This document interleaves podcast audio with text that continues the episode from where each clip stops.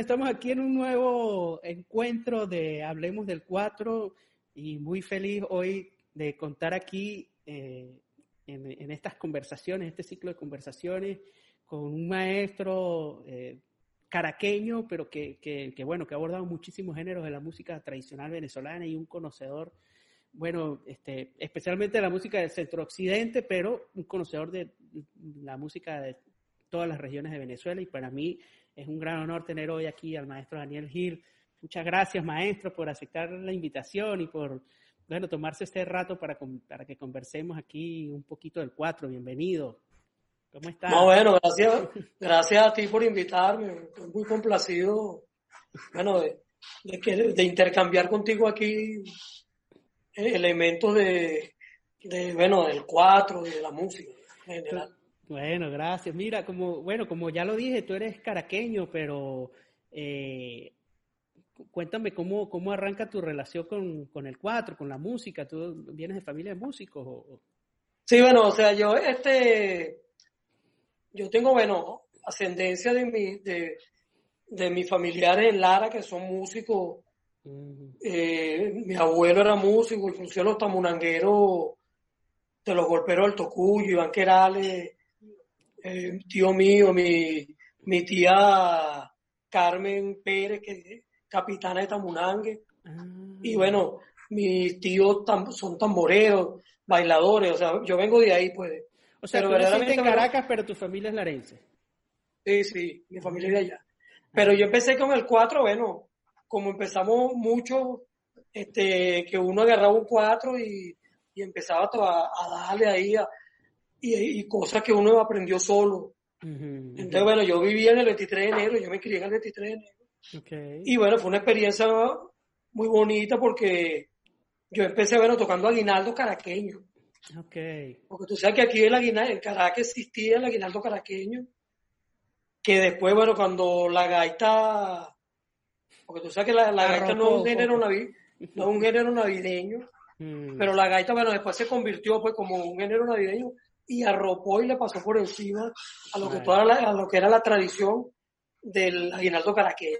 Inclusive aquí en, en Caracas, bueno, yo estoy en San Antonio de los Altos, en Caracas, eh, hacían, se hacían unos festivales que se llamaban Festivales de las Parroquias, eso fue en los años mediados de los 60, 70, donde eran, eran unos concursos de los conjunto de aguinaldo de las parroquias. ¿Verdad? Y entonces, bueno, ahí la gente iba a concursar con su aguinaldo, pero era el aguinaldo con el ritmo caraqueño, que es un ritmo más 6 por 8 como no, yo no sé si oído los tocucitos. Ajá, claro, claro. Bueno, o sea, los, ese es el, el, el elemento del, o sea, el género del aguinaldo, del aguinaldo caraqueño, muy parecido inclusive al, al tambor veleño, al, ¿eh? Mm. al, ritmo del tambor veleño se parece, eh, y era, era un, un, género que ya en ese momento lo tocaban con tumbadora, cuatro, lo que tenían bajo le metían bajo y, y era muy importante la cuestión de las voces. Los coros, los coros era, eran, eran así impactantes, entonces se hacían esos, esos festivales, yo participé en varios y, y ganamos como dos veces con un grupo que se llama Los Consentidos de Belén.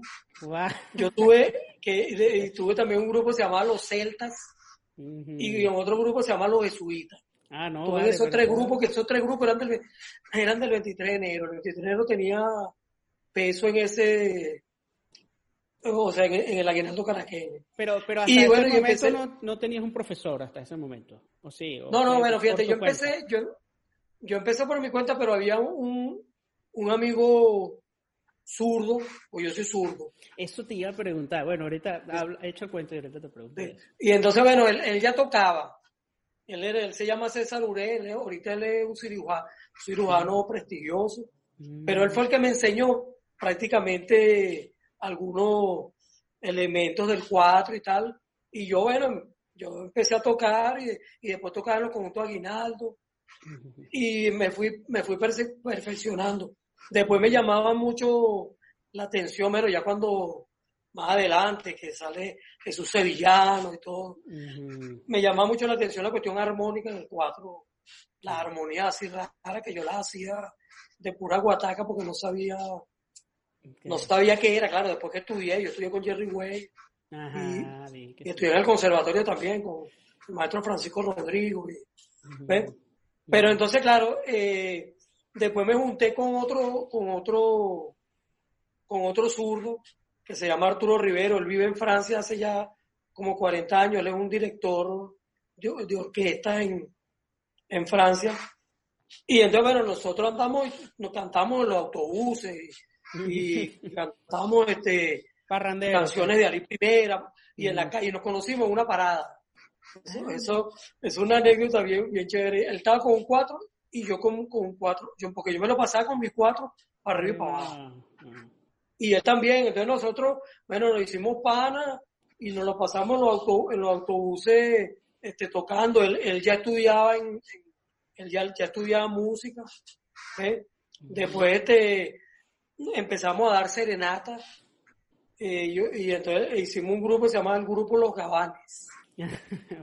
Era un grupo que se llamaba el Grupo Los Gabanes, que era un grupo especialmente para dar serenata. O sea, música romántica. Música romántica. No, no, música venezolana.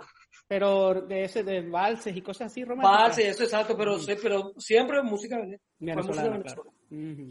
Y entonces, bueno, ahí empezamos, después de, se, formó, se hizo un, grupo que se llamaba Tierra Brava, que lo hizo una doctora, la doctora Josefina Brinton, que era una, una, una médico pediatra muy, muy, este, muy aficionada a la música, a ella le gustaba mucho eso, entonces nos hicimos, yo, yo la conocí por medio de Arturo, y bueno, hicimos ese grupo Tierra Brava y yo ahí, yo todavía no cantaba ahí, no cantaba. ¿Ves? Pues yo todo lo hacía tocar después, bueno, por medio de Arturo empecé a cantar, ¿ves? Y entonces, bueno, y empezamos a hacer trabajo de voces. Y bueno, ahí empezó ya, bueno, mi, mi relación directa con, con la, con la música, ¿no? claro, yo andaba también en la cuestión estudiantil, y tú sabes, y, las luchas estudiantiles y todo eso. Ah, y entonces después de ahí salté a lo que era la, la, música latinoamericana. Yo toco, yo toco, yo soy, yo soy, no sé, se dice charanguista. Yo soy charang, yo toco charang. charango también. Ah, sí, toco, toco charang. Claro. Y entonces empezamos, bueno, con esas actividades, pero verdaderamente, bueno, mi, mi, mi reencuentro con el 4 fue así, pues, de, de Guataca. Y después, bueno, poco a poco, pero nunca tuve ningún profesor así que, que me enseñó. Bueno, aprendí así, bueno. Sí, nos, nos, pasa mucho. Yo creo que muchos de los cuatristas como que, que aprendemos así un poco, ¿no? Tenemos alguna persona. Claro, entonces, claro, yo tenía amigos. Hay uno que tocaban más, entonces le enseñaban cosas a uno. A mí me pasó igual. Y entonces, ese fueron mis inicios ya con el. Ahora, yo te quería preguntar eso, de que tú eres zurdo y que a veces, bueno, no sé si es una percepción mía, pero a veces veo que como que las cosas no están como pensadas para los zurdos, o sea, o los zurdos a veces pasan trabajo para aprender a tocar. O sea, ¿cómo fue tu experiencia como zurdo en, el 4? ¿Alguna vez intentaste cambiar las cuerdas? Porque tú usas las cuerdas normal. Bueno, o sea, siempre me, muchas veces me lo propusieron, pero yo no, nunca lo hice. Claro, porque como decía un amigo mío zurdo, decía, si yo le cambio las cuerdas, entonces cuando llegue a cualquier casa y me saquen un 4 no lo voy a poder tocar. Yo tengo que aprender ah, sí, bueno, eso mismo digo yo. Exacto. Claro, yo, yo este, cuando empecé a dar clase, algunos chamos y tal, bueno, pero que era todavía guataca, todavía no manejaba el cifrado ni nada de eso. Yo sí tenía un 4 afinado a, los zurdos para dar clase. Pero después que aprendí la cuestión del, de, ya de del cifrado y la más nunca daba mi clase con el cuatro afinado a lo derecho y, y con los cifrados. Y, le da. ¿Tú sientes que eso ha sido una complicación o no? no, no, no, yo Porque hay gente que, que, es zurda que como que se limita porque no, es que yo soy zurdo y no, imagínate. No, yo no, mira, yo toco inclusive, o sea, yo rauñado, ya no, porque bueno, pero yo tocaba mandolina, guitarra, que yo, te, yo, iba, yo iba para la, esto, agarraba una guitarra y todo el mundo decía, oye, esto es zurdo. Y bueno, yo me sabía mi pistolita en la guitarra, y mi acorde, mi cosa todavía, pues. Claro. Pero claro, más nunca, más nunca la agarré. Pero todo afinado a lo derecho. Entonces yo siempre, o sea, yo siempre decía, bueno, el, el mundo está hecho para los derecho, pero nosotros tenemos que resistir a, ese mundo. Entonces, exacto, exacto. Pero nunca ah. tuve problema con eso. Ok, pero mira, entonces yo veo que, claro, eh, empiezas, digamos, de alguna forma con, con, bueno, los aguinaldos y todo eso. Ahí en ese, en ese punto yo también creo que, estoy un poco contigo porque yo también participé así de grupos de aguinaldos, de parranda y eso, ¿no? En, Mérida, en este caso, pero eh, ¿cómo te empiezas tú a involucrar con, con la música caraqueña? Porque yo veo que tú has hecho un trabajo con la música caraqueña, con el merengue rucaneado, con la guasa, con todos estos géneros caraqueños. ¿Cómo empiezas tú a involucrarte con esa música? Bueno, fíjate, yo, yo aprendí la primera cosa con un profesor amigo, que era, bueno, él era, él, él era un amigo también músico y él tenía mucha relación porque él era amante de la música caraqueña y él estaba con nosotros también y daba serenatas con ese grupo que yo te digo, mm. y su hermano también, los dos fallecidos, ¿eh? los hermanos Artiaga. Y entonces él era muy amigo de los criollos, del grupo Los Criollos. Estaba el, señor Ramón Hernández, que era un quebradito que tocaba la mandolina. Inclusive hay algunos videos en, en, en YouTube, hay un video de Julián Pacheco donde él toca ahí. Entonces, bueno, yo siempre iba para la, para la casa de, de, ese, de ese señor, ¿verdad? Con, con, con, el profesor Luis Artiaga. Entonces, bueno, la cosa, la primera, los primeros ritmos del, del merengue rucaneado yo lo aprendí con él. Él era mandolinista, pero él se sabía. Y entonces, bueno, íbamos para fiestas y yo lo acompañaba y, y después empecé a cantar con ellos este, el merengue, el merengue caraqueño, que el merengue, que el merengue rucaneado eh, eh, tiene, tiene una, una, no es igual al merengue de, de, retreta de plaza, porque el merengue de, plaza es más 6 por 8. El que ah. toca en los antaños del estadio es más 6 por 8. Ah. Que, y, y es anacrústico, el chucuchaca, cacha, chucuchaca, cocha, chucuchaca. Este no, el, el, el, el rucaneado, el, eh, se siente el, el el acento en el primer tiempo, chacucu, chacu, chacucu. Bueno, te puedo hacer un ejemplo con el 4 ahí. Claro, claro. Ah. No, buenísimo. Si tienen 4 ahí. Bueno, tengo este cuatrico ahí. Este cuatrico tiene ya más de 20 años. Este me hizo Jorge Bol. Ah, Jorge Bol. Que hay una diferencia entre el que llaman el merengue de retreta o de plaza y el merengue rucaneado. Claro, sí, porque fíjate, el, el, merengue, el merengue rucaneado es el acento es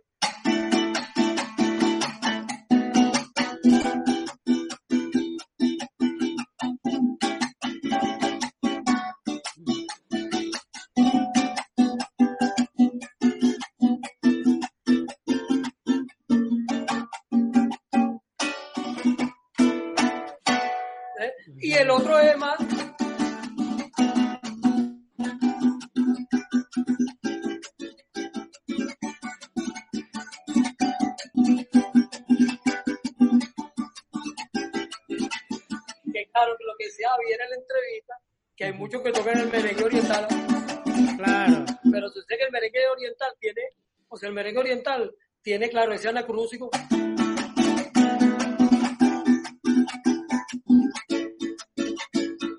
El, el, y el rebolicheo, ¿no? Tu también, ¿no? Tiene el oriental. Pero la, pero la, las dos primeras corcheas es una corchea con puntillo y una semicorchea.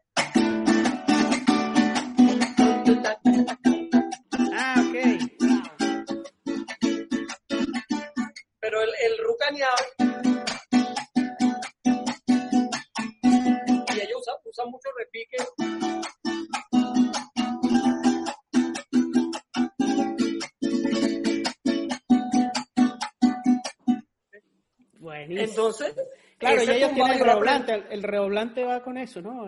por el sí, también. Claro, hay, hay uno, uno, uno hay unos bateristas que le meten el anacrucio claro, por lo menos Leo Vargas, yo no sé si tú sabes quién Leo Vargas, claro, claro. Bueno, Leo, tú sabes que él es baterista y él, a nivel de los ritmos venezolanos en la batería, es uno que me, uno de los que mejor lo domina. Y él es el baterista de Rucaneo del Mavil. Ah, que es tu grupo de, de, música de merengue rucaneo, de, de, merengue rucaneado. Entonces, bueno, yo aprendí con él y bueno, y me aprendí un poco de merengue y después me puse a buscar discos y yo tengo, yo tengo discos, los discos originales, tengo varios discos originales de y lo tengo digitalizado. Yo lo digitalicé, te lo voy a mandar. Este es el que me dijiste, eh, ¿cómo es que se llama? Eh, el grupo. Eh, en Los Criollos, el grupo Los, criollos, los Criollos. Conjunto Los Criollos. Ya y no había otro que se llama. Ya, ya, Ah, ya no, existe. ese, ese. Eso eran, ya eso, ya De- en los 70 eran unos, unos señores mayores. Sí, no, de, se esa, murieron todos. de esa música que el único grupo que sobrevive, bueno, los antaños del estadio, pero, pero de, de ese merengue. No, de ese merengue nadie Ah. lo trabajó. Lo único que lo trabajé yo fue con Rucaneo del Mavil, pero claro, con arreglo, con, con los arreglos metales. Pero si tú oyes a Rucaneo, tú oyes el, Claro. el... Claro, hay gente que, dice, no, que es un merengue que se parece a la parranda. Sí se parece, porque la parranda tú la puedes tocar en 5x8, inclusive la fulía del litoral central, Ujú. lo que es de Naiguatá, esa fulía se toca igualito al merengue caraque, al merengue rucaneado, a Ah. ese que, e- ese, ese, ese tumbado que está, ¿eh? ¿Y cuál es la diferencia entre ese merengue y la guasa que que yo este, no logro dar mucho? Yo, en mi ignorancia, no logro dar mucho con No, no, no, pero es que la guasa, la guasa no es un género. Ajá. O sea, la guasa, la guasa es el, la guasa significa rochela, jodedera, pues. Ah, ok. Entonces la guasa, la guasa es la letra.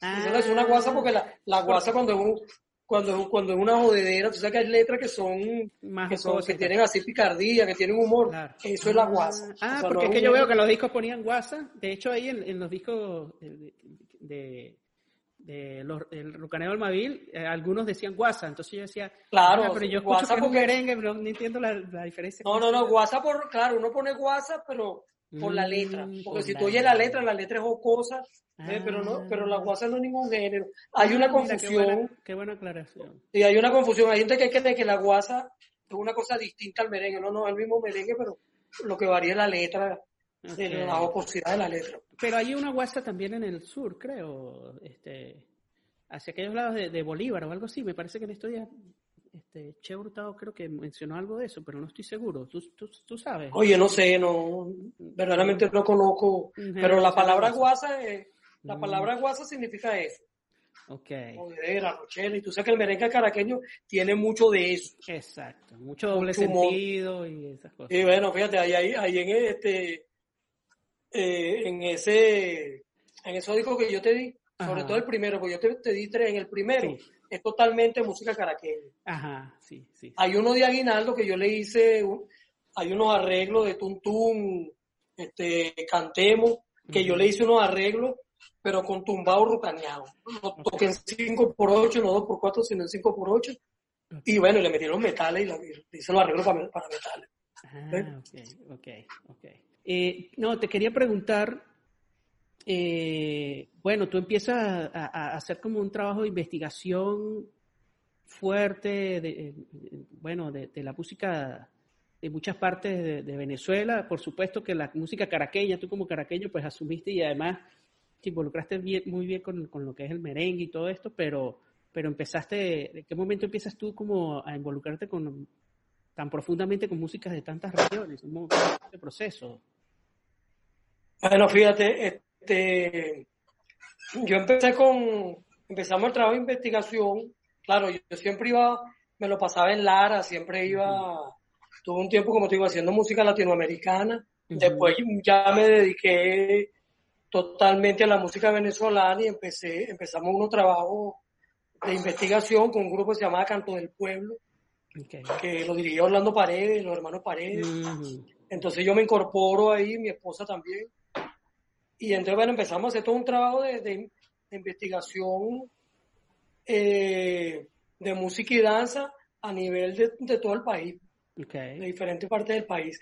Que es importante señalar sobre la cuestión del 4, Ajá. que a veces nosotros, bueno, hablamos del 4 y solo hablamos de los géneros musicales por separado.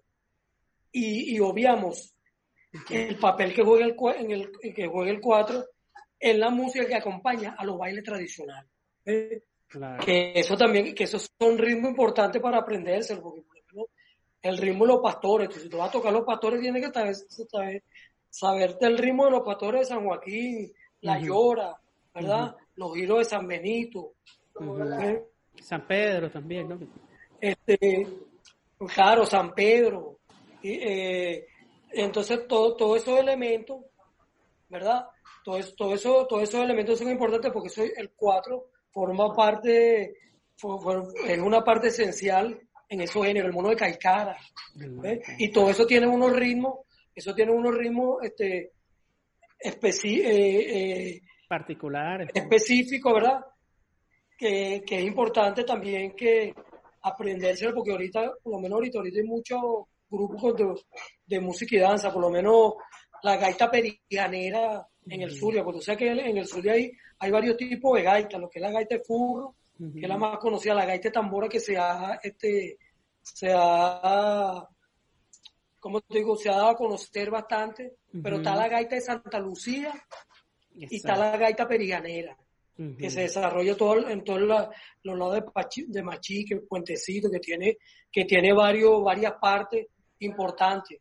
Y entonces eso, eso, por lo menos ese género de la gaita periana, ese género estaba casi, casi perdido. O sea, uno de los, de los que lo, lo activaron eh, fueron, fue la gente del grupo Candela. Exacto. un grupo, que es un grupo maracucho, que también son uno, uno un grupo que se dedica también a la investigación. A la investigación no solamente también del, del Zulia, sino de, otra parte del país. Entonces, eso es importante, Y, y entonces el trabajo de nosotros era recopilar todas esas cuestiones. El tamunague, por lo menos el tamunague tiene el, el ritmo de, de, de, los cuatro en el tamunangue, ¿verdad?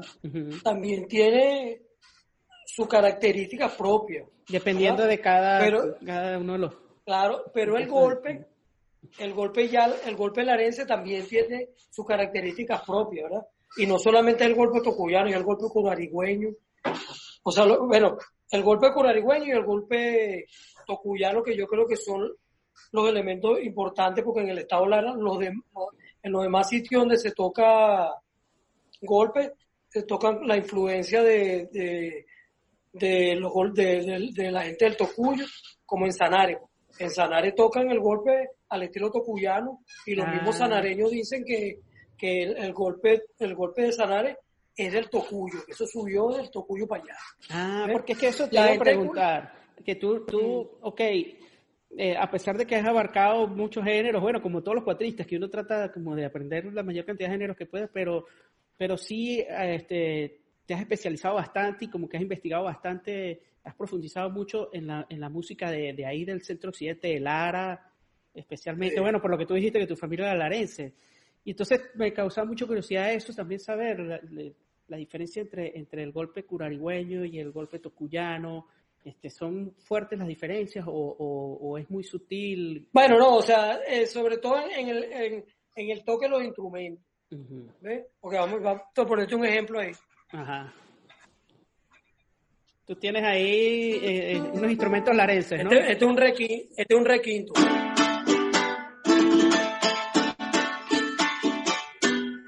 El golpe tocuyano, o sea, el ritmo base, ¿no? Independientemente de los repiques.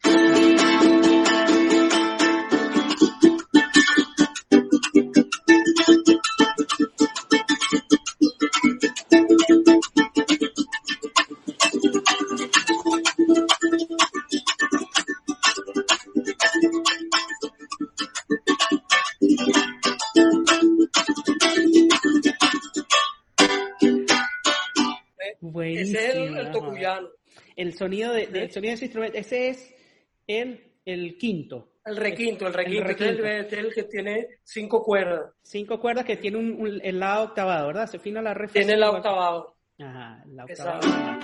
Entonces el, entonces el golpe, el golpe curarigüeño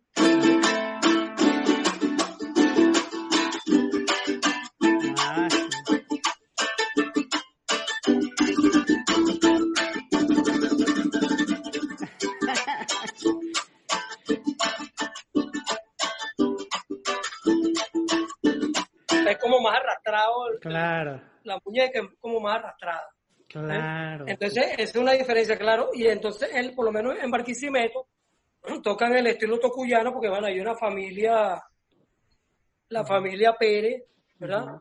de, del señor Ángel María Pérez, que él se fue a vivir a Barquisimeto y llevó el tamunangue del Tocuyo a Barquisimeto. Claro, como ciudad al fin, ellos tocan el, golpe más rápido que en el tocuyo. Ah. O sea, es el mismo golpe tocuyano, pero ellos lo tocan a, un poquito más rápido, que hay gente que le gusta, a mí me gusta menos rápido. Ok, ok. Y bueno, en el tocuyo, por lo menos en, en Curarigua, ¿verdad? Por lo menos en Los Arangues, que es un pueblo, o sea, un pueblo en, en el estado Lara que queda en las montañas. Ese, es un pueblo en donde ahí tocan, ahí tocan, eso, tú vas para allá y como se va para Curarí. Tienen el mismo tumbado del, del, golpe curarigüeño. Ah, Entonces, claro, eso, eso, eso son, eh, es importante toda esa diferencia, porque tú por lo menos vas al Tocuyo. Y en el Tocuyo hay, hay varios grupos y cada uno tiene, eh, tocan el tamunal, claro, con, con el mismo formato, pero tienen variaciones en los cantos, ¿entiendes? Tú por lo menos vas para Boro, que es un, un, pueblo cerca del Tocuyo, y en Boro el, el seis, el seis figuriado, que es uno de los de los sones del Tamunangue, que, que es uno de los más complejos, porque se hacen los nudos. Entonces, que hacen bastante figuras y hacen nudos. Y, bueno, ese, en, en, en Boro hacen un, un, un seis figuriado y hacen uno, unos pasos de maremar indígena. Ah, claro, porque son más montañosos. Y entonces todos esos elementos, por lo menos los, golperos de la, gente del Tocuyo, de cada diagua, ellos tienen, tocan el, tamunangue de una forma, pero por lo menos el conjunto de Demetrio Brito, que ya se murió, él lo tocaba de otra forma. Entonces, claro, yo por lo menos aprendí mucho, yo, hice mucha investigación del, del, del tamunangue de Demetrio Brito. Ah. Del otro del Tocuyo, claro, también, porque por lo menos Iván Querales fue una persona que nos, nos enseñó mucho, muchos detalles, sobre todo a nivel, porque tú sabes que, tú sabes que la música es, este, es una cuestión que tiene algunos elementos así de detalle que, son importantes percibirlo al oído, como la gaita, pues. La gaita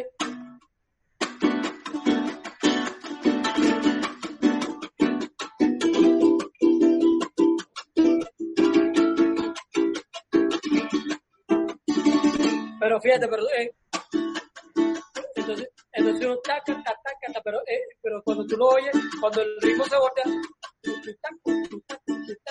es como Ana Cruz, y, y, y, es que tú lo oyes así, pero no es que Ana Cruz, y con el primer tiempo está aquí. Exacto, exacto.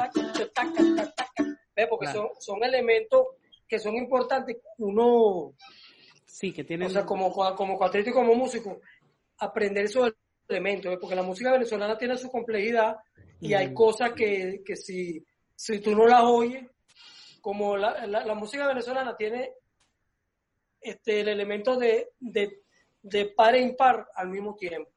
Tú tocas un bal, entonces tú... Un, dos, tres, un, dos, tres, un, dos, tres, un, dos, tres. Claro, es lo mismo porque si tú no, tú no querías seis por tú lo acentúas, tres, cor, tres corcheas, tres corcheas, pero el carácter no es igual.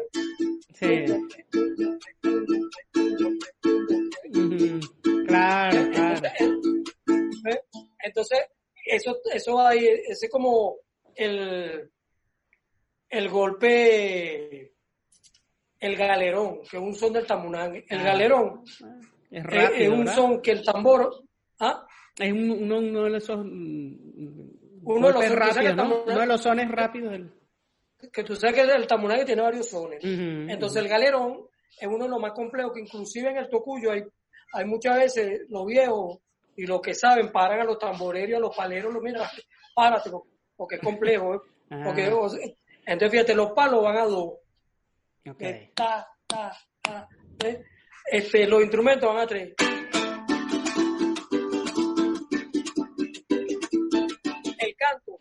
Va a 3 y a 2, porque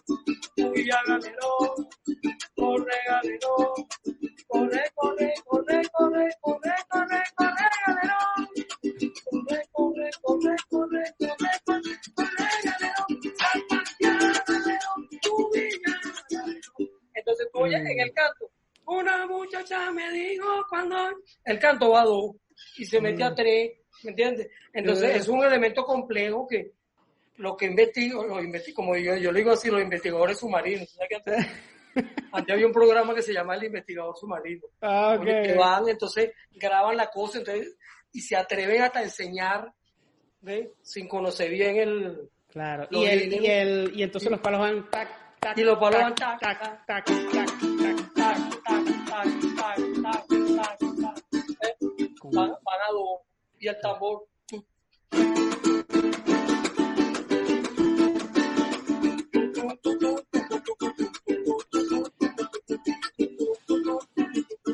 el el tambor. Entonces, eso, eso es un, claro, y, cosas- y, y una cosa maravillosa de cómo la música venezolana tiene esos elementos. Sí. Eh, entonces, cuando uno, por lo menos, bueno, uno que, que es docente también, cuando uno va a enseñar las cuestiones de, de- de- de- escribir la música venezolana, entonces, toda esa serie de cuestiones, uno tiene que, que entender eso, el par y par, porque hay cosas que son, o sea, por lo menos, taca, las dos taca, cosas ahí en el, en el mismo. Claro, el tambor de guata, taca, taca, taca, ta, ta, ta, ta, taca, ta, taca, taca, ta, taca, ta, ta, ta, ta, taca, ta, taca, ta, ta, ta, ta. Un, dos, tres, un, dos, tres, un, dos, tres. Hay uno a tres y entonces, porque es la única forma de tú entenderlo. Si tú te pones el estilo europeo Claro. a, a buscar entender eso, no lo vas a entender nunca. Claro, Eh, claro. O sea, no, no, no lo entiende. Entonces, claro, yo aprendí, yo soy este, yo soy transcriptor, o sea, transcri, tran- bueno, que transcribo, Ajá. yo transcribo lo que sea de la música venezolana. Qué hasta bueno, qué tu- chévere. Hasta No, abajo tu hierro. Ahí, ahí, quiero, ahí, ahí quiero llegar, pero antes me gustaría que me, o sea, que me hablaras de ese instrumento que tienes allí. O sea, el, ese quién lo construyó. De, de hecho, vi que Bueno, las clavías son como a la, a la antigua, son, es un instrumento viejo, no, ¿verdad? estas son clavías originales Mateo Goyo. Mateo Goyo, es ese, ese Mateo. Goyo. Bueno, eso, a- Javier te habló de lo de los instrumentos del estilo Monterol, Ajá. Que, que era, Monterol era un, un, un maestro constructor de instrumentos, luthier de Tocuyano, Ajá, ¿verdad? ajá. que él eh, en el siglo pasado, en los años 20, años 30, desarrolló estos instrumentos. Ah, Estos instrumentos, claro, yo estaba hablando con Carlos García, yo no sé si tú conoces a Carlos García. claro, claro, nuestro Eh, Carlos. Carlos es un, un gran investigador, ¿me entiendes? claro. Y, y él, este, él el- estos días me, entre- me entrevistó hablando un poco de lo que uno había visto. Hay un instrumento que se, hay un instrumento que se llama octavo, Ajá, ¿verdad? ajá. Que supuestamente es la ARS, que bueno, dicen que es la ARS, pero yo, entonces él me preguntó a mí, ¿tú alguna vez viste que ese instrumento lo tocaban en algún sitio? Yo le dije que no. Yo nunca he visto ese instrumento. Yo ese instrumento lo conocí en Caracas. Ok. O sea, yo creo que, que lo hizo Rebol. Ah, ok. Entonces, este, que el octavo es que como un cuatro con cuerdas dobles. O sea, con Todas cuerdas acabadas. dobles. Eh, con, con cuatro, con, con- así como tú, como tú dices. Ah, ¿Eh? ok, ok. Entonces, claro, este maestro, él hizo, eh, él creó este, este estilo, el estilo Monterol. Entonces, claro, o sea, lo- yo me imagino que la gente, los que hacen trabajo antropológico, en, etnográfico y tal, que son investigadores ya que se meten más en, en- en más, en más profundidades de, la, de cuáles son los orígenes de las cosas. Yo no soy experto en eso. Yo me dediqué fue a, a aprender la cosa. Ujú. Pero Este- tú tienes, tú tienes la batería de cuatro. Claro, entonces ya... ¿La tienes ahí? Sí. Entonces, O sea, fíjate, eh, pero para seguirte hablando del maestro, entonces después este maestro enseñó a uno que se llama Mateo Goyo, Exacto, ok. que Mateo Goyo, el Mateo Goyo se murió en los años 80 por ahí, pero él se murió viejito. ¿ves? Y entonces yo tuve la suerte de comprarle todos los instrumentos a Mateo. Amadeo Goyo, ¿Eh? ok. Y entonces fíjate, este es el requinto. Que es, el que, de- que es el que descarga, ¿verdad? Es el más agudo y es como el Sí, que... sí, el más agudo y el 4 también descarga. Mm, y este y este como bueno porque esto, esto es como una como una como una familia de una familia de cuerdas donde hay diferentes timbres este es el más agudo El más agudo. ¿verdad? claro. y este claro yo este este este yo este este bichito dura yo le he metido bastante chamba Qué bonito. y bueno no este este vale, tiene una pestaña aquí ¿Ah? ah no, no, no, ese es cuando porque yo le pongo, cuando le pongo la cajé. Ah, el micrófono. Esto lo, lo, dejo ahí, lo tengo ahí. Ok. Bueno, fíjate, este, este bicho es del año 75. 75. ¿Y, qué cuerdas le pones a eso? Bueno, fíjate, yo a este, a este yo le hice un invento y le puse una cuerda de ukelele. Ah. O sea, le puse una cuerda de ukelele y una cuerda normal de Ok, ok. Que el hijo mío que vive en Suiza me las mandó, me mandó una cuerda de ukelele y, y, y puse a sonar.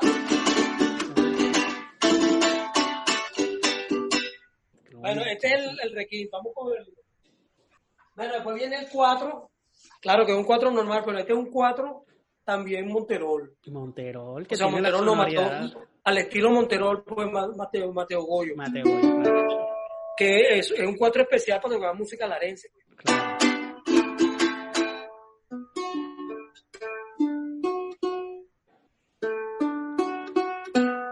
Ponle un poquito que que, que, lo, que, que se vea un poquito, sí, o, o, un poquito más atrás, no sé. Ajá. Así parado. Puede ser.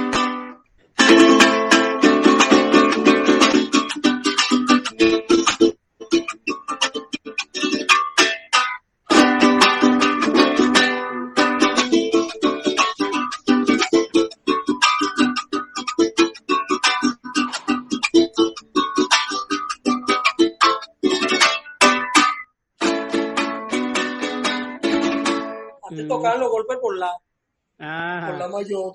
Después ahora, todo, ahora por sol, pero antes por, por la. Los viejos tocaban por la.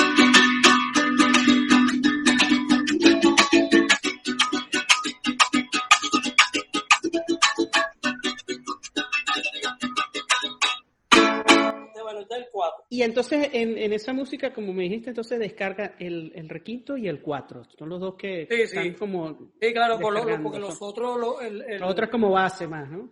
Claro, la base, la base que, que lleva, y, lleva la base rítmica, ¿verdad? Y entonces, bueno, todos van descargando, pero claro, hay unos que se vuelven locos y empiezan a, a descargar. y, y eh, este, este instrumento tiene, o sea, una característica a nivel de los repiques. O sea, no, no se repica así, por lo menos los, claro, los cuadritas que son solistas, que claro, que te hagan con Eso no, no, es, no es del estilo. Pues. Tiene... Bueno, vamos con el medio 5. El medio 5, ok. ¿Hay uno que le llaman el sexto también o no? ¿O ese no? No, no, no, bueno, eso, eso, es un instrumento que, es un instrumento que supuestamente existió, que Carlos García me estaba hablando de ese instrumento, Ah. Pero yo nunca, yo ese instrumento tampoco nunca lo he visto. Ah, en la pero me imagino que sí, bueno, parece que hay referencia de que ese instrumento existió, pero yo, si a mí me preguntan, yo, no, yo digo la verdad. No tienes información. O sea, yo, yo, he tocado con todos los viejos en el tocuyo y, y nunca lo vi. A lo, mejor es mm. más, a lo mejor es un instrumento más antiguo, porque Carlos García me dice que hay referencia de que... O en alguna región, en algún pueblo, en algún... Sí, exacto. Bueno, este, este, es el que se llama, este se llama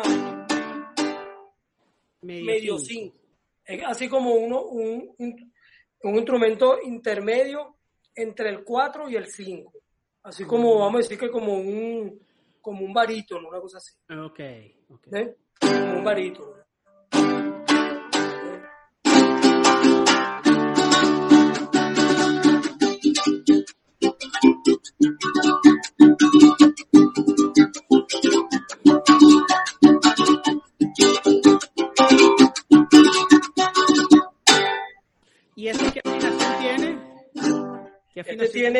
Afinación es sol, do, otro do octava bajo, ¿verdad?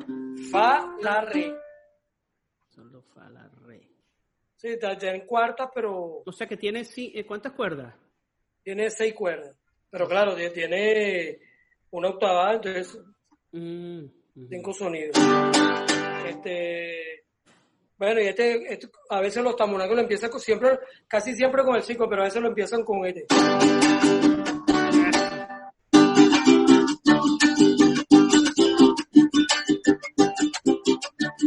Claro, pues tocar bolero también.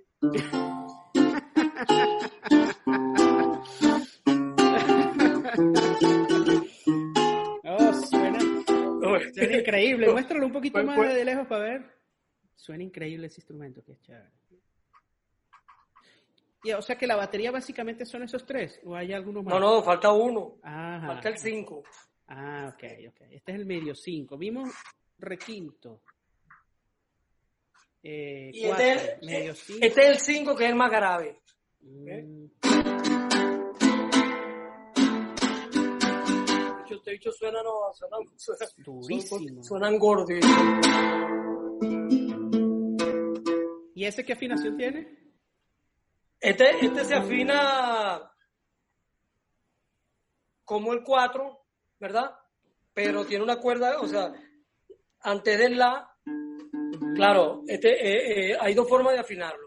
¿verdad? Tú lo puedes afinar un tono más abajo del la, ¿verdad? Entonces, esta, esta, nota, esta nota quedaría en re, esta quedaría en sol, entonces sería sol, ¿verdad? Sol, do, mi, la. ¿Verdad? Y, pero también, pero también hay, hay la otra afinación que es igual la re fa si más un, más un mi aquí, que también lo afinan así, pero claro, eh, este, este se afina, yo está afinado en la, manera más, más baja que, o sea, más, más grave, que es un tono más bajo, ¿verdad? Para que suene más gordo que en el tocuyo, en el tocuyo la afinan de las dos formas. Y este, este es el propio con este que el tamurangue siempre es.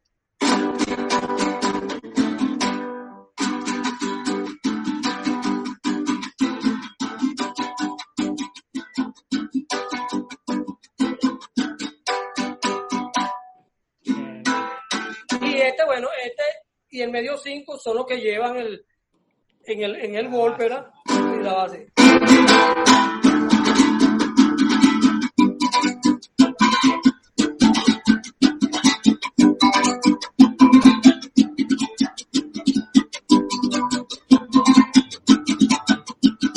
Y el, y el, el ritmo, viste que no es, no es, no es, así, así lo tocarían los caraqueños.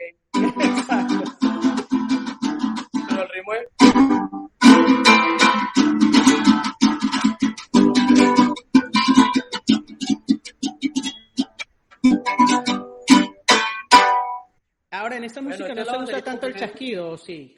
Eh, eh, ¿Ah? ¿Se usa el, chasquido como tal en esa música? no, pero en, el, en, en, esto casi no. O sea, en esto sí, pero en la otra no. En, lo, en el 4 y el requinto sí. Pero este no, porque este es como... como, Es más, hay uno, hay uno mío que toca así. No nada y tú lo y entonces los iban cantando y tocando así. Y claro, tú puedes hacer, tú puedes, tú puedes hacer, tú puedes hacer contratiempo. Claro. Pero claro, o sea, sin, sin exagerar mucho, porque este, este es la base. Allá la gente cuando empiezan a repicar así, los regaño. claro, ahora yo, eh, eh, o sea, aparte de estos cuatro, hay algunos más, pero o, ¿Ah? O, esos son, ¿hay algunos otros instrumentos aparte de estos cuatro, de la batería de cuatro? De la batería larense. No, de, de, de la, la, música larense. No, no, no, esos son, esos son los esos son los que se usan. Ok, ¿Eh? ok. Porque es que yo he visto muchas variedades, a veces, coño, unos más chiquitos, otros más grandes, otros, este, y algunos de seis cuerdas, algunos de, cinco cuerdas, pero bueno, como no, no, bueno, pero ese, ese, ese, esa es la cuestión, esa es la cuestión, o sea, la base. A lo mejor, bueno, en un tamurangue algunos llevaron cuatro que lo afinó distinto, porque también eso pasa. Hay, hay gente que agarra los cuatro, hay gente que agarra un cuatro, entonces lo afinan como medio cinco. O sea, lo afinan, pero no como medio cinco, no, con la afinación del medio cinco, porque tiene cuatro cuerdas nada más. Bueno, claro, en el, en, el tamunangue está el tambor largo. Okay, En el en eh, los golpes del tambor de golpe, porque hay gente que le puso el nombre golpera, pues eso le dicen tambor de golpe. Y el otro, tambor de, tambor de tambunangue. Claro. Después, bueno, tú sabes que hay mucho creativo, entonces empiezan a inventarle nombre, este, por lo menos le pusieron al, al, al, al, al, cinco, le dicen seis. Pero eso, no es, eso es cinco, eso no es seis. O sea, eso se llama cinco. Ahora, eh, en, el programa con Javier, eh, Javier Marín, que hicimos, que hice eh, antes, hace un par de semanas, este, él muestra un instrumento que es de Falcón, que es el cuatro y media, ¿no? También. Ah. Allá, o sea que ya también en Falcón hay otros tipos de cuatro también, o ese se usa... Sí, bueno, ellos, tocan el, el cuatro, pero también tocan guitarra y ese cuatro y medio. Dicen que en Falcón hay un cinco y media, mm. me lo dio Carlos García, ese yo lo vi en una referencia de un libro, en un libro, pero tampoco lo, tampoco nunca lo vi, nunca lo vi que alguien lo tocara. Vi el, el, el, que vi fue el cuatro y medio.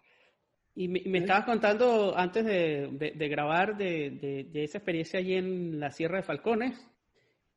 Así, bueno, que estuvimos en, haciendo investigación. Estuvimos en, sí, haciendo unas investigaciones por ahí, entonces fuimos a, San Luis, a San Luis de la Sierra, en donde hay este, una, una cueva que se llama Los Baitones, pero son una cueva para abajo.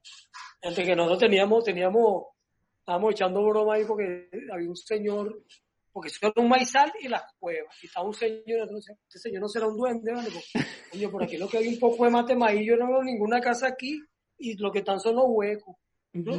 Los, haitones, decía yo, ¿no? Entonces, bueno, en esos haitones dicen que ahí viven los duendes, que hay unos duendes buenos y hay otros que se llaman ceretones, que, que son los que, lo, lo, lo, que se meten en la fiesta, los duendes, los duendes burlones, pues.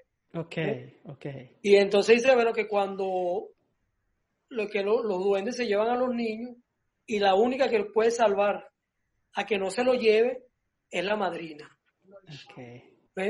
La madrina. Entonces la madrina es la que la que los salva, ¿no? O sea, la que los, la que la que verdaderamente los consigue, los rescata, Y entonces, claro, todo el pueblo, todos los niños del pueblo son ahijados de la señora. Entonces, claro, tú entras, tú entras a esa casa y en esa casa hay una, una magia bien chévere cuando tú hablas con la señora.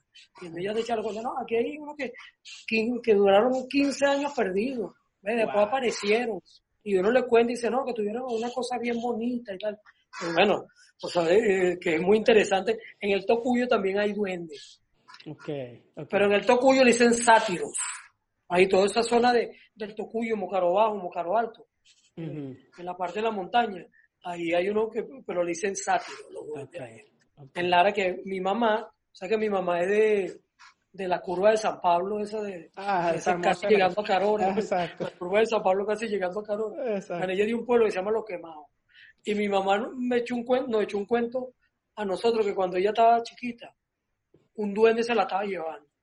Y que le decía Guillermina, Guillermina, y, y, ella, ella iba atendiendo, o sea que, que, la, que como que la hipnotizó y entonces el duende la iba, la, la iba, la iba este, llevando y llevando, y entonces alguien dijo, mira, se está llevando a Guillermina, y entonces la madrina la rescató. Ese cuento me lo echó a mi mamá en, que le pasó en la zona de Lara. En la zona de Lara. Hay como muchas cosas místicas. Sí, muchas cosas mágicas. Sí, sí, bueno, que entonces este, después nos metimos en una casa en donde había una gente tocando música de Falcón. Y mm. tenían el medio cinco, el cuatro y media, un cuatro y una guitarra y un tambor, un tambor que tocan ahí. ¿Cuáles son los eh, géneros ahí más representativos? Ahí Falcón, bueno, aparte del beleño, bueno, fíjate, ahí, ahí, ahí el, el, género, el, género, hay un, un, o sea, un género que es por lo menos la arigua. Claro, que tú, lo, tú puedes decir que eso puede ser como un merengue, pero la arigua no, no dicen que es merengue, sino la arigua. O sea, se llama la arigua y lo tocan con, con, con, con ritmo así como un poco merengueado, pero claro, pero tiene también un, tiene un carácter que no es igual al merengue ni es igual a... Ahorita te voy a dar un, ejemplo. Okay, eh, también, bueno, tal, en Falcón también está el romance, ¿verdad? Que es, el que, que, un ritmo, el romance es un ritmo, es coño, que es un ritmo raro, es un ritmo también así como, como la, la, la, la jota esa cumanesa. Okay. Claro, o sea, no, no, no, es, no es tan complejo, pero que en la forma, cantarlo y tocarlo, este, es difícil. ¿ves? Ok, ok. Eh, entonces, fíjate, está el, el, lo que llaman las décimas, pero no, o sea, es un género que le llaman décima, pero que no es décima. Ok. O sea, es cuarteta. ¿verdad? Ah, ok, no es décima como ah, la estructura literaria. exacto, pues. no es como la- esa- y tal, el, el, eh, otro, otro género que se llama estribillo, Mm. que le dicen estribillo de Pascua cuando le cantan al niño Jesús, ¿verdad? Pero también e- ese estribillo lo utilizan en la, en la, en la parte de, del velorio, de velorio de cruz, de los velorios de cruz, ¿verdad? Esos son más que todos los, eh, y las décimas, bueno, hay mucho, mucho, muchas letras que son así exageradas, por lo menos la arigua es una abeja, o sea, una abeja que produce 200 botellas de, de miel, o sea, es una cosa así que forma parte de, de toda la magia del, del, de Falcón, bueno, está el gallo enano, Ajá, ¿eh? Era ajá. un gallo enano, pero que era un gallo que, que cuando lo mataron, este, con la cabeza hicieron una maraca, que hicieron- o sea que, que esos son parte de, de- también de la magia de, de, de esa música, pero esos son en general los, los géneros que más, ¿eh? claro, en esa montaña también ya llegando, ya llegando entre la frontera y, y de Lara y Falcón, porque tú sabes que, que esa frontera, eh, esa, esa sierra es frontera con Lara. Están ahí. en- Entonces, entonces Churuguar es como, Churuguar es el último pueblo de, de Falcón y después ya eso se conecta con Lara. Ahí Mm. también hay una, una manifestación en un pueblo que se llama Mapararí, que lo hacen en septiembre, que se llama Las Turas, que eso, eso es un ritual totalmente indígena, Wow. que la- las tocan con uno, con una guarura y con uno, ¿ves? Y hay una, y hay una tura que es para todo el mundo y hay una tura que se llama la tura grande, que es solamente, ahí entra la persona que la gente de la tura es como, como una cosa secreta. Mm. Eso también, bueno, son, eso es una manifestación, pero muy, muy indígena de- del estado Falcón. Y casi todas esas tienen, llevan cuatro, todas esas manifestaciones, o la mayoría. ¿Cuál es la que te acabo de decir? Todas, todas llevan. Todas tienen cuatro, todas llevan cuatro. ¿Y, y puedes tocar alguna de esas cosas? A ver.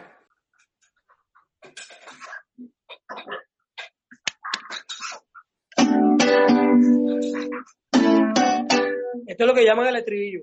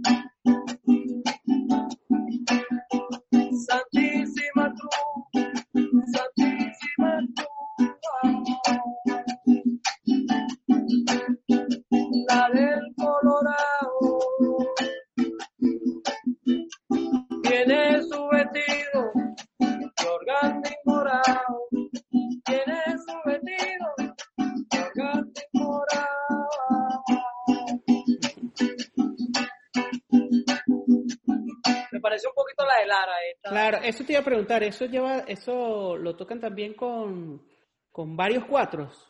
No, no, no, no, no. Eso es también un Con- lo tocan con, con esto y el medio cinco guitarra, le meten guitarra Mm. también.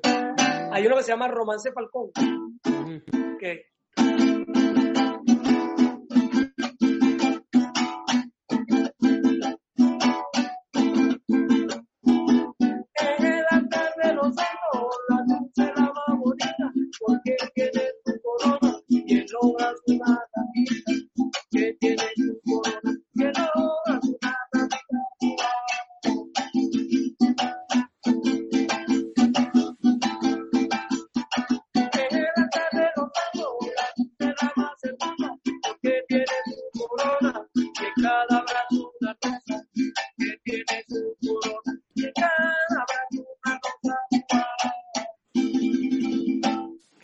Ese, ese se llama romance, es una vaina bellísima.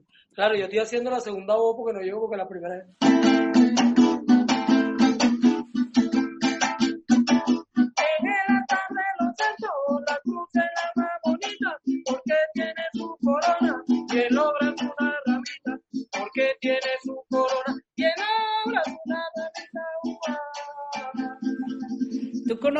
¿Tú conocerás algún grupo de, que, que haya hecho así investigación de música falconiana o algún grupo falconiano que haga esos géneros, que haya grabado? Hay un, un grupo que se llama Cabure.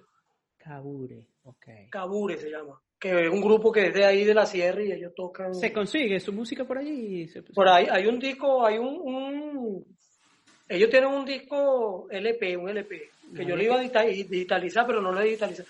Pero no sé si en internet hay que buscar a ver. Hay que buscar a ver, a lo mejor. Claro, eso es un grupo ahí que hacen, eh, hacen algunas cosas, pero esa música prácticamente nadie la difundió, solamente un solo pueblo.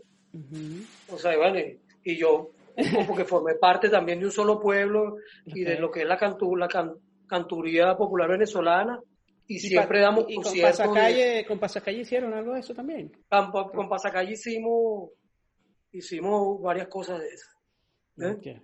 Este, bueno, hay una salve que la grabamos con Pasacalle en el disco, en el primer disco que se llama Comunión. No sé si tienes No sé, tengo que ver cuál es el disco que tengo, mm. pero, pero lo busco, lo busco, claro. Sí, ese... ahí de Falcón? ¿Una salve ahí de Falconiana? Claro, hay una salve, una salve de Falcón, que yo le hice un arreglo con violines y, ah. mandolina, y tocó David Moreira. Ah, eh, claro. También tocó el teléfono, tocó el contrabajo. Ah, imagínate. Ese, ese que, que una salve. Bueno, eso siempre entra un violín para Vengo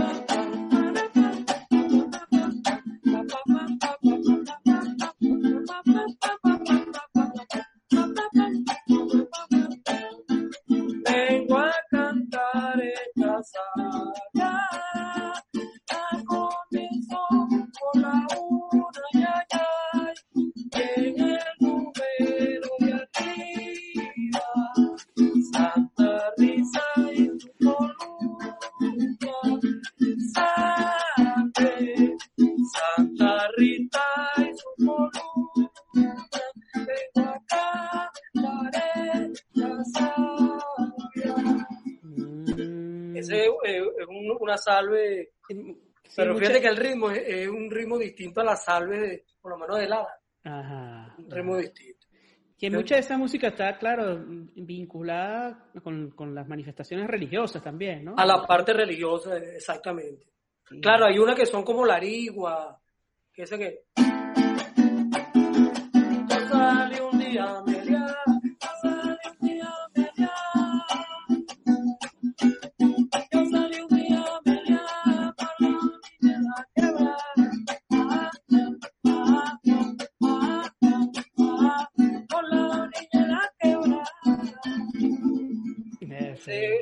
que ya habla de la abeja, ese que ya habla de la abeja. Y, claro, la letra que hizo, que grabó Javier, una letra que hizo Rafael Salazar, que no es la letra original, pero la letra original es una maravilla. Qué bueno, qué bueno. De, y, en Yaracuy también hay como, como algunos géneros ahí también. claro, claro. En Yaracuy hay este también décima tono. Hay, hay un tono, hay una, hay, hay un, una introducción que se llaman pasacalle, que son muy características en, en, en Lara, cuando alguien empezó una ah, salve o cuando ah. empezaba algún, eh, algún tono que,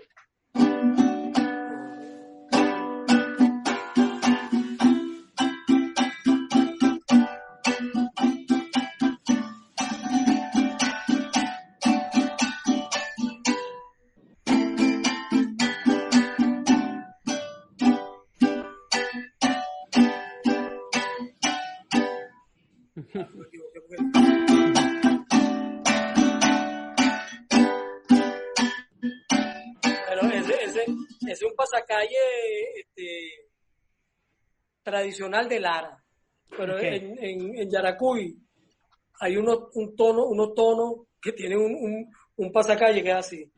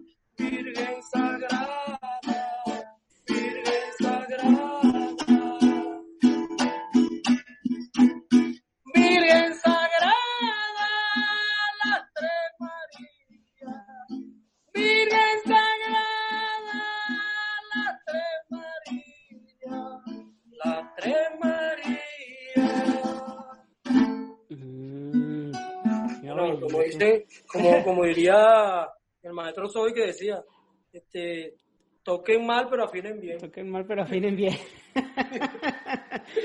Oye, pero mira qué interesante, de verdad que eh, bueno, son, son demasiados géneros que, que Sí, sí, no, no, no. Este, demasiadas cosas, ¿no? y, estamos hablando solo de hasta ahora Lara, Falcón y Yaracuy. Claro. Y, fíjate, en, en, en, la décima falconiana, la décima eh, Yaracuyana es muy bonita también.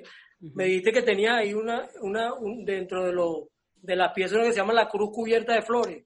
Ajá. Me dijiste que, que, tenía la contradanza y la cruz cubierta de flores. Ajá, en, el disco. en el disco. Es una, dan, es una décima de Falcón. Ah, okay. Y yo le pusimos el nombre de la cruz cubierta de flores, pero es una décima que la gente... Ajá, la cruz cubierta de flores de eso. Eh, eh, bueno, eso yo le hice un arreglo y tal, y, y, lo grabamos ahí, eh, logramos... Eso, eso siempre se canta en dúo, dúo, claro, yo ahorita lo canté solo, claro. pero eso se canta en dúo. Pero este, esta versión que hicimos con Pasacalle la grabamos Pacheco y Malillo, ah, pero en trío, entre a tres voces. Bueno, y, y ahí aprovecho para decirle a la gente que esté viendo esto y al que esté escuchando esto que yo en, el, en la descripción de los videos de YouTube pongo este, links y referencias, así que muchas de estas cosas que estamos hablando aquí, si quieren ir a lo mejor profundizar, pues ahí hay un link en, en, la descripción de YouTube para que a lo mejor te metas y lo escuches ya, bueno, con, con todos los elementos, ¿no? Eh, es también parte de, un poco de, de, este trabajo de que a lo mejor con, con, con lo que hablamos aquí conecten con otras cosas que, que se mencionan aquí, ¿no? Con la referencia que se mencionan aquí. Claro, la corneta la tengo un poquito rota ahí porque la, corneta está un poquito rota porque porque falta el cocuy. No, no, no, no, y no, cuando uno, cuando yo por lo menos cuando no canto me pongo afónico, es al revés. Es al revés, ¿no? Tienes que estar ahí cantando. Siempre me hace falta cantar, le dije a Javier, a Ismael para ver que nos reunimos, nos, nos reunimos, y echamos una cantada. Claro. Mira, Daniel, y, me, hablaste, bueno, que tú estuviste también muchos años trabajando con Bigot, haciendo investigaciones. Eh, no, yo tuve 10 años con la Fundación Bigot. Y, Entonces, bueno, ahí yo daba clases. Claro, estuviste con el grupo Saranda como director, diste clases. Sí, lo, fundamos ahí. Ahí nació Pasacalle también. Pasacalle fue una experiencia muy buena porque Pasacalle, o sea, bueno, Saranda, tú sí sabes, ya el, Javier creo que echó más o menos el cuento. Que eran de los chamos. Era un grupo de chamos jóvenes que, que esos chamos todos volaban ya. Y verdaderamente, y a mí como, o sea, eh, uno de los mejores trabajos que yo he hecho a nivel musical eh, fue ese trabajo, porque no solamente ahí, ese trabajo de Saranda, además de, del logro de haber logrado que la mayoría de los muchachos que estuvieran ahí se enamoraran de la música venezolana y se dedicaran a trabajar la música venezolana. Porque eso te iba a decir, ¿verdad? O sea, bueno, Javier, Lester, Rolandito, las hermanas Keral, todos ellos se dedicaron profesionalmente a la música, ¿no? Claro, Lester, Lester, este, Lester también, pero Lester tenía la referencia de su papá. Venía, Lester parece que se murió, que murió. Que Lester venía también de Canto del Pueblo y también ya él tenía esa referencia de su papá, su mamá también este, es bailadora que se llama Janet Fune. Lester viene de una familia de músicos vinculada a la tradición muchísimo. Sí, él viene, claro, él indudablemente con nosotros, este, porque la experiencia de, eh, eh, Saranda fue como un laboratorio. Y entonces nosotros empezamos eh, con cuestiones más tradicionales, pero eso después se convirtió en un grupo en donde yo hacía arreglos escritos y, y yo hacía arreglos este, no pensando que eran chamos, yo hacía un arreglo y, de repente yo se lo daba a Lester y Lester me ponía la cara. Pero yo le no, hombre, ustedes pueden tocar eso. Y, y, después se incorporó Michelle, que es una trombonista, mm, una gran trombonista, este Francisco Grillo, trompetista, que después formaron parte de Rucaneo del Mavil. Y entonces yo hacía los arreglos y no, yo no pensaba en, que yo era chamo, yo hacía los arreglos y esos chamos, el talento era, además no solamente el, el talento, sino que ahí había también una magia de, que, bueno, vale, vamos a hacer, además hay una, una fraternidad que fue una de las cosas también importantes de cómo esos chamos se convirtieron como una familia, en una familia que todavía son así. Todavía, sí. Ellos son como una familia, ellos son, como hermanos, pues, todos. todos y, y, son panas y se tratan así como familia. Claro. y grabaron un solo disco, Saranda, grabó un solo disco. Sí, un solo disco. Tuvimos otra, eh, otras piezas, inclusive hicimos experimentos con la cuestión rítmica, porque tú sabes que la gente hace muchas fusiones, que si bueno, vamos a, fusionar Guaguancó con, con Caraballera, ¿no? Yo lo llevamos, vamos a hacer unas fusiones con los ritmos venezolanos. Nosotros logramos hacer un, ritmo que se llamaba ritmo zaranda. Ah, sí. Que no logramos, no logramos grabarlo. Y entonces eso fue un experimento que hicimos con varios tambores y, y, y el resultado fue un resultado totalmente caribe, pero con los ritmos nuestros. No tuvimos que meterle ningún ritmo caribe, sino con los ritmos que hicimos, o sea, funcionamos uno con otro, ¿me entiendes? Cuadrando las velocidades, meterle esta gaita tambora más lento, meterle este, este, tumbado de gaita, meterle este chimbal, y sonaba como una cosa, eh, o sea, era, y entonces en base a eso íbamos a hacer, íbamos a hacer uno, uno, unos trabajos ya musicales, ah bueno, nos metimos con el jazz, O sea, yo le, yo inclusive le di unos talleres de improvisaciones, de improvisación al pianista y le dije más o menos, o sea, cómo se improvisaba.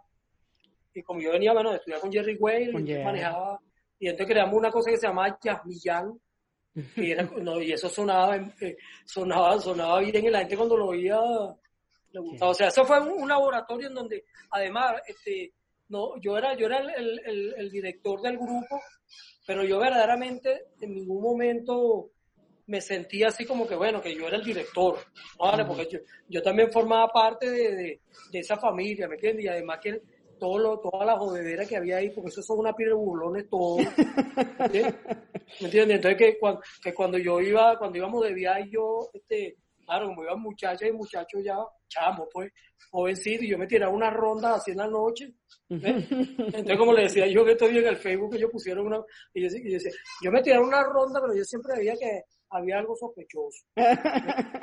y era, era que, bueno, porque ese, estaban jóvenes, pero siempre hubo una, este, eh, ese elemento que fue importante y, el, el, logro, el, el, mejor logro es que, que todos son, casi todos son músicos y dedicados a la música venezolana. claro, eso le meten a todo, porque Javier toca de todo, Rolando, bueno, fíjate que Javier, Javier, Javier entró como cuatrista en el grupo Sarandi y después se convirtió en bajista. En bajista, yo vi en estos días un video que... que bueno, no, no, después cuando, empezó el grupo ya, que le metimos los metales, el bajista era Javier.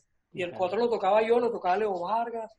Eh, y, y, eso es otra cosa que decía Javier, que de repente tú empezaste a soltar y más bien estar como desde afuera y más bien con la emoción de decir, oye, está sonando buenísimo. Inclusive ese bajo me lo dio a mí Jesús que era de un solo pueblo, un bajo. Ah, coño, dale ese bajo. Yo se lo di, yo se lo, se lo llevé a Javier y yo le dije a Javier, coño, chamo, ponte a tocar bajo.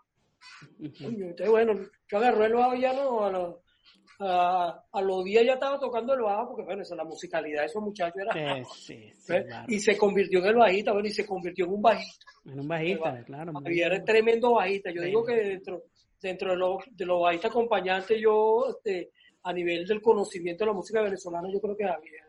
Claro, hay varios, ¿no? El Zancudo, probablemente, también, pero Javier es un, tremendo bajista, un tremendo acompañante.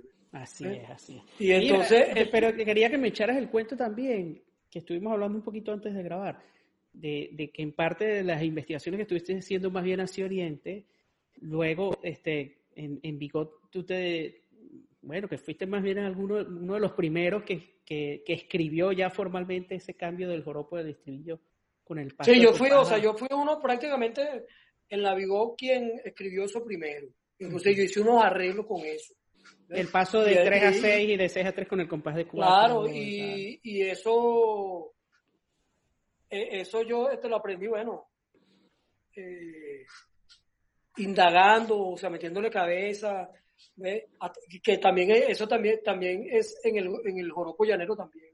Sí. Es así cuando cambia de, cuando cambia de 3 para 6, si tú vas en una, si tú vas en, en, en, una chipola y tal, y te quieres meter, es el mismo, es, es el mismo compás de 4x4, y hay, hay, hay bandolitas que tocan que tocan a 3 y se meten para 6 y, así cambia como Ismael, pues se meten de un lado para otro, como el vio este, el vio José Julián Villafranca. El vio ¿Ah? No, no, no, el, viejo Julián, se llamaba el viejo Arevalo Tapia, que era un, bandolista, un bandolista marinés que coño, que se vio le, le roncaba el mambo, que Ismael, Ismael aprendió muchas cosas con él. Okay. Bueno, eh, ellos tocaban así, cambiando de, de 6 para 3, de 3 para 6, y entonces, claro, uno manteniendo el ritmo, pero es el mismo, es el mismo, el mismo compás 4 Sí, pero ¿cómo diste tú con eso? Porque, ok, a uno ya a estas alturas, este, te lo dice, pues, y tú, ah, ok, lo estudias y te lo aprendes, pero en ese momento nadie te lo decía, o sea, de tanto escuchar bueno, y ver qué es lo que pasa aquí, cómo es este cambio y, hasta que diste con eso. Te voy, te voy a echar, te voy a echar el cuento. Tú sabes que cuando yo estudié con Jerry, cuando yo, cuando yo fui a estudiar con Jerry Way, ¿eh? Jerry me preguntó a mí, ¿qué música haces tú? Yo no, yo hago música venezolana. ¿Y qué música quieres seguir haciendo tú? La música venezolana. Indudablemente, Jerry Way es un apasionado de la música venezolana. ¿eh? Y entonces yo, claro, yo empecé a estudiar con él, claro, yo había estudiado en el, en el, en la, en la, en la escuela Lino Gallardo y tal, había estudiado eh, primer año, preparatorio primer año y solfeo y tal, pero yo verdaderamente no me dediqué a eso, pero entonces, claro, Jerry me dijo, aquí lo que vienen a estudiar tienen que empezar al principio.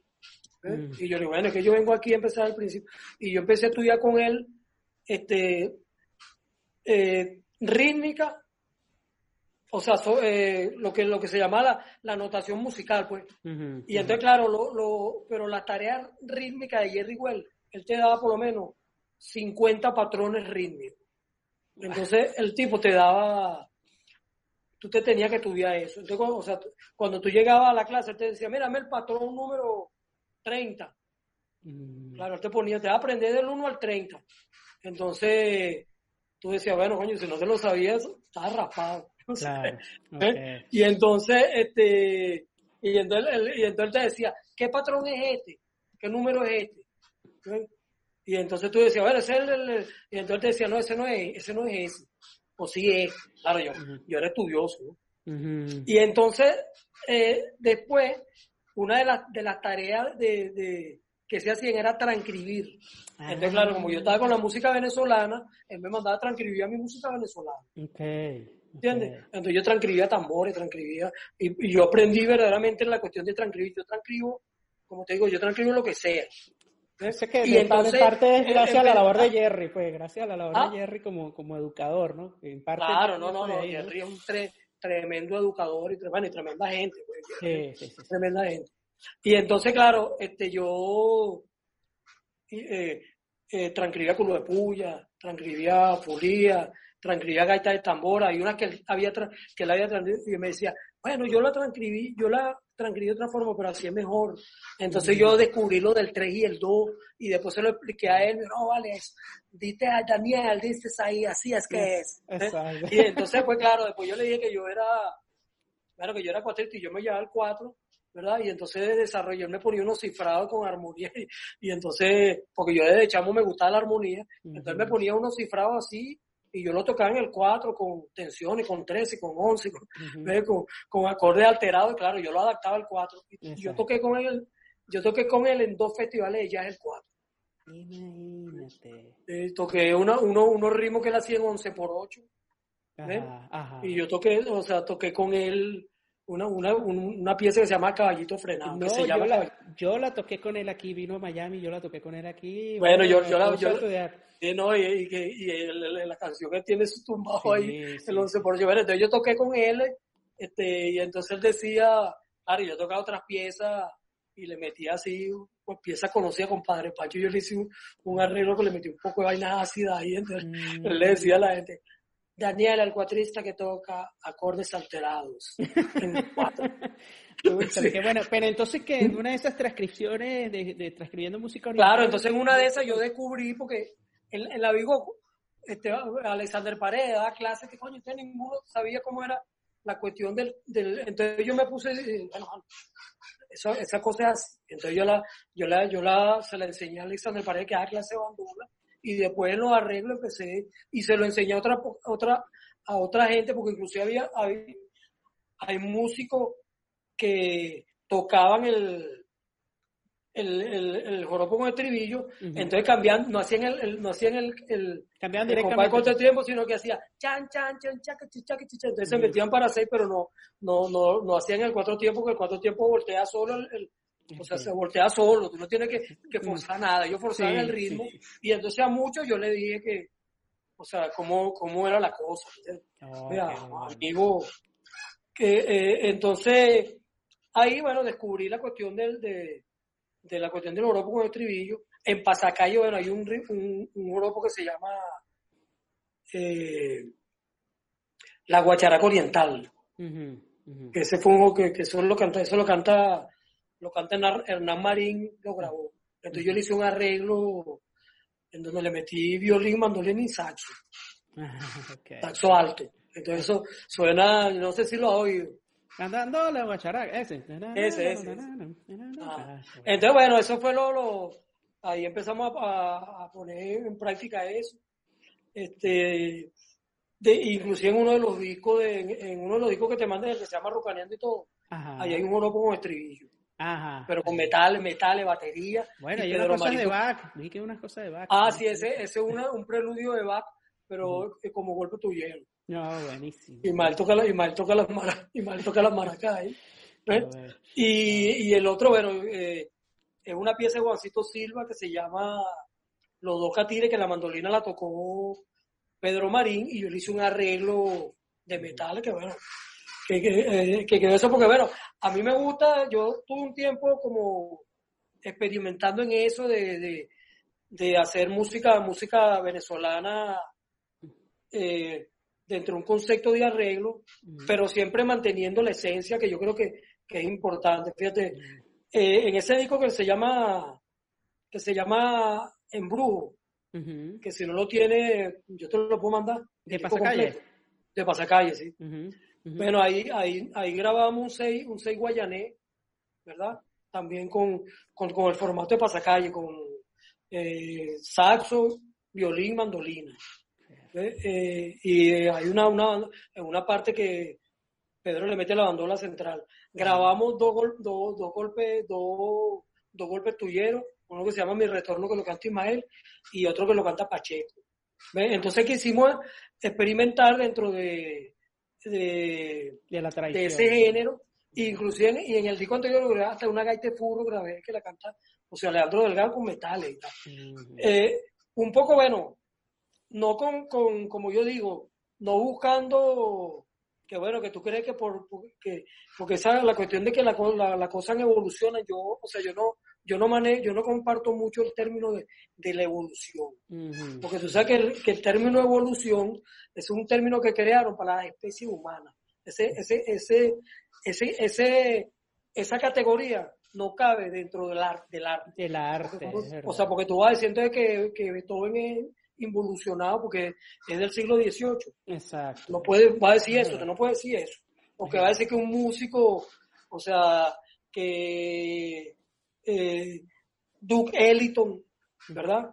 Y, y todas las grandes bandas de, de, los años 30, 40 en, en, de, en los Estados Unidos entonces son, este, son involucionadas. Sí, ¿Eh? entonces esa palabra no cabe dentro. Ahora, yo lo que creo que, que se desarrolla corriente como es el 4. El 4, el 4 desarrolló una corriente de, de los cuatro, de los cuatristas solistas, que eso es, muy importante es importante, ¿verdad? Independientemente que yo creo que bueno, que hay una escuela que desarrolló Cheo, ¿verdad?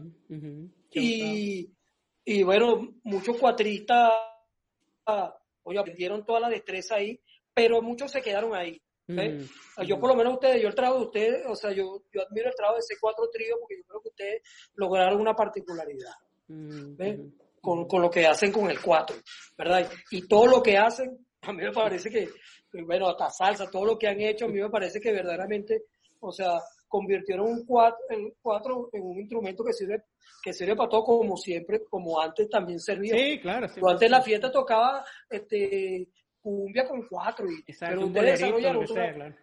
claro, y inclusive el pollo. El pollo también, a mí me parece que él desarrolló una particularidad con sus cuatro, como cuatro solitos, que, que, es muy particular de él. Entonces, pero eso indudablemente, pero no puede decir que, que, que es que eso evolucionó, porque el 4 era involucionado, ¿no vale? El 4, el más, la esencia del 4 es acompañar. Es acompañar. Y muchos cuatri, y muchos cuatristas solistas no, no, no han desarrollado. esa parte, sí. No trabajan esa parte que sería bueno que lo trabajaran, independientemente que, como, como te digo, la gente hace la música que le da la gana, como le da la gana, porque yo creo que eso también es, cada quien escoge cómo hacer la música, pero yo creo que, que, que, la música, que, que la, la música venezolana es como la cédula para los músicos, digo yo. Oye, que a ti te pide, ¿cuál es tu número, tu, cuál es el número de la cédula? Entonces tú no, oye, tú no vas a sacar la cédula para ver el número, tú te lo sabes, y, y, hay un, hay un cuento de un chamo que yo le daba clase en la lama. Tú sabes que yo di, este, en la lama yo di clase de armonía del jazz. Okay. Yo, yo tenía una cátedra de, de, armonía del jazz ahí, y entonces hay un chamo violinista que era de la orquesta que me echó un cuento que ellos tuvieron en Berlín. eh, y entonces tocaron una, eh, eh, hicieron unos conciertos de, ¿verdad? de, los alemanes, de, de Wagner, de todo ese tipo. Entonces hay una chama que estaba en la, viendo el concierto y cuando, cuando terminó el concierto le preguntaron al chamo, mira, o sea, no le hablaron de que el concierto estuvo chévere, no le preguntaron al chamo, mira, ¿cómo es la música de ustedes? ¿Eh? Me dijeron, este, ¿tú me puedes dar un ejemplo del, de la música de ustedes y el chamo, el chamo mira, me dio una vergüenza. Me dijo el chamo, coño, me dio una vergüenza. Y entonces este, el chamo se metió a estudiar conmigo y yo le, yo le empecé a dar papeles y le enseñé un poco de cosas, le enseñé el oro, poco de estribillo, los cambios. Y el chamo me, coño, me dijo así, la próxima vez no me van a joder. ¿Eh? claro, Entonces, porque, coño, porque es verdad, tú vas a otro país, como dice, como dice, a llevar chivo para coro. Sí, ¿Eh? sí, sí, sí. Entonces, claro, entonces, como te digo, cada quien hace la música que le da la gana. Yo creo que, que debería existir un, eh, una música sinfónica que sea venezolana, o sea, que, que parta de las raíces venezolanas. Yo creo que, que hay músicos como Diego Silva y otros músicos que, que Emilio Mendoza, que desarrollaron algunas algunas obras sobre eso, ¿verdad? Pero por lo menos tú dices, el tamunangue sinfónico, como yo, yo digo una cosa que decía Iván Querales, que tío mío tamunanguero, conocido que se murió hace, hace como dos años, que todo el mundo lo conoce. ¿ves? Iván le decía, al tamunangue no le falta ni le sobra nada. Como bueno, meterle, bajo, meterle bajo a los golpes, a mí por lo menos no me gusta. No es que yo soy, no es que yo soy purista, yo no soy purista, porque yo, nosotros grabamos, yo, yo grabé un golpe tocuyano que se llama el cachicamo, que se disco en brujo, y le metí, le metí violín, mandolina, y le hice unos, y le hice unos arreglos ¿me entiendes? Y después se, lo puse a Iván para que lo oyera y le metí el bajo, ¿verdad? Pero el bajo lo tocaba Javier y Javier lo tocó como es con el tumbado lares y yo le metí el tambor. Pero si tú te pones a ver, claro, eso era porque era un arreglo, ¿me entiendes? ¿verdad? Pero y más tradicionalmente con Chaleyano como que no, pero o sea pero pero o sea pero tú por lo menos con, con esa batería de instrumentos que tú tienes ahí que tiene todos los timbres para que tú le metido un bajo a, un gol. Ya no está el registro grave ahí. Ahora, Pero ahora, hay gente que, que, que, opina, que opina distinto. Bueno, cada quien, como te digo, hace, hace la música como quiere, pero yo creo que uno siempre tiene que, que, que mantenerla, o sea, como te digo, según la, música que tú vayas a hacer. Ahora, todo el mundo hace lo, pero, pero si, si tú haces un arreglo de gaita, de gaita de furro, entonces, ¿para que tú le vas a meter a los metales tumbados de salsa? Para eso entonces hace una salsa. ¿Entiendes? si tú tienes, si tú tienes, tú tienes una riqueza rítmica en esa gaita, en los tambores, en, el, en, el, en, el, en la charraca, en todo, eh, que tú puedes agarrar unos metales y meterlo dentro de ese, dentro de ese concepto. ¿Entiendes? Dentro de ese, digo yo ahora, hay gente que le gusta la fusión y que bueno, vamos a fusionar. Yo no, o sea, yo a veces lo hablo con, con fusión Confusión. Hay, hay, fusión y hay confusión también. Claro, entonces, entonces claro, este, eso como, eh, porque hay muchas cosas, es como la palabra cultor.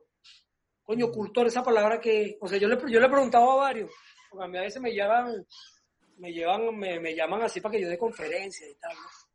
Entonces yo cuando voy a conferencias, yo siempre le digo a la gente, mira, pero tú me vas a dejar decir lo que yo lo que yo quiero decir, no te vas a hay, hay, gente, hay gente que lo lleva a uno para que uno diga lo que ellos no pueden decir, porque le, da miedo decir, no, yo digo lo que, yo digo lo que siempre he dicho. Entonces yo le pregunté a uno, mira, vale, que esa palabra cultor, ¿de dónde salió? ¿Qué es un cultor?